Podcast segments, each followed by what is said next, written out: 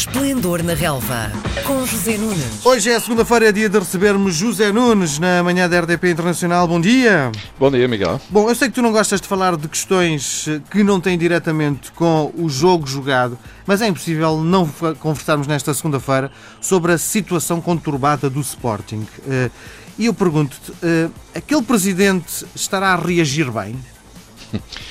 Bem, eu penso que está à vista toda a gente que há aqui qualquer coisa que, que, que não está de facto eh, bem, que está, enfim, a, a deixar uma imagem absolutamente, eu diria, deprimente eh, de Bruno de Carvalho por esta altura, que em poucos dias, é claro que há uma sucessão de acontecimentos ao longo destes anos todos que também pesam neste, eu poderia quase chamar-lhe epílogo final, porque até avaliar pelas declarações do Presidente da Mesa da Assembleia Geral já esta manhã, já em Marta Soares, eh, as coisas provavelmente tomarão mesmo um rumo, pelo menos no sentido de haver uma Assembleia Geral que poderá eventualmente vir a destituir eh, o Presidente, mas é completamente prematuro estar a dizer mais do que isto por esta altura. Agora, a ideia que eu tenho é que, olhando para aquilo que se está a passar com Bruno Carvalho, particularmente desde o primeiro posto a arrasar metade da equipa depois do jogo de Madrid na última quinta-feira, que o Sporting fez frente ao Atlético de Madrid para a Liga Europa, quartos de final, primeira mão, a imagem é que parece a de alguém que tropeça no primeiro degrau e só para cá embaixo, não é? Porque cada vez que fala as coisas vão ficando piores para ele. E, e bom, francamente chegámos a este ponto em que um homem que há menos de dois meses teve quase 90% de apoio dos sócios, e não foram poucos, um, numa Assembleia Geral que ele próprio quis promover, no sentido de reforçar esse mesmo apoio que tinha tido nas últimas eleições há um ano. Um, e que neste momento é veiado, insultado um, e, e deixado completamente isolado da equipa e do treinador, como vimos ontem, imagens quase patéticas.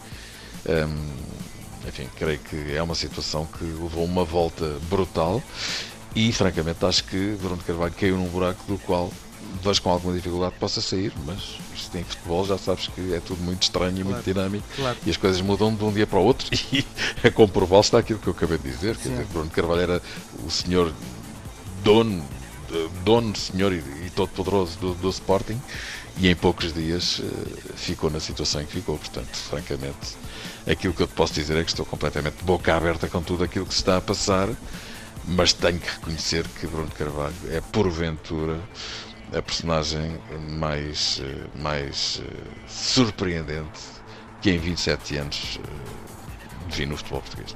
Bom, mas isso não terá tido influência no desempenho da equipa? Não, antes pelo contrário, porque os jogadores obviamente estavam picados, não, não é que tenham feito um grande jogo, mas em qualquer caso fizeram o seu trabalho, ganharam e veja-se a forma como eles comemoraram em uníssono, principalmente a questão do segundo gol, um, bem longe do banco onde estava o Bruno Carvalho, e depois, no final da partida, dando uma volta olímpica que Bruno Carvalho tanto aprecia, mas que desta vez não pôde fazer por causa das dores nas costas.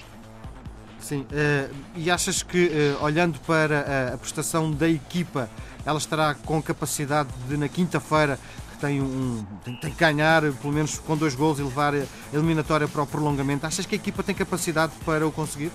Já será outra história, estamos a falar de uma equipa muito forte, muito poderosa, que ainda ontem empatou no Santiago Bernabéu e dividiu o jogo com o Real Madrid. O Atlético Madrid é uma equipa muito boa, creio que não é nenhuma vergonha ao Sporting ser eliminado pelo Atlético Madrid e por isso, até porque não tem responsabilidades acrescidas, o favoritismo é da equipa madrilena, reforçado pelo jogo e pelo resultado da primeira mão.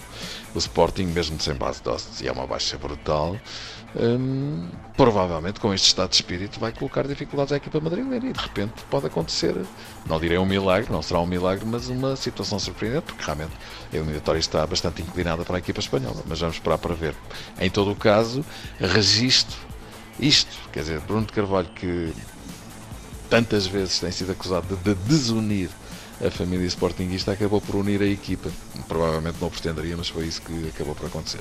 Muito bem, vamos olhar para o jogo do Benfica e a coisa que tu dizes já há quase 3, 4 meses é a equipa do Benfica sempre começa os seus jogos, começa mal. E uh, aconteceu em Setúbal uh, e tu consegues justificar isto do, de que forma? É emocional?